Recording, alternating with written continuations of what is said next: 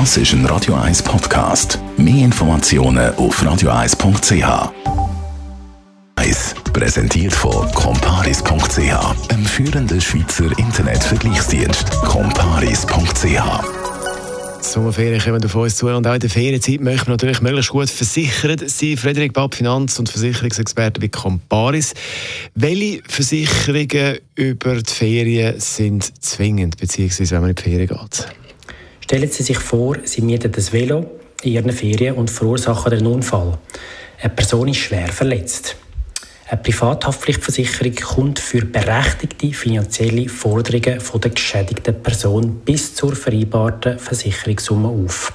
Achtung, wenn Sie den Unfall unter Einfluss von Alkohol oder Drogen verursacht haben, zahlt die Privathaftpflichtversicherung nicht.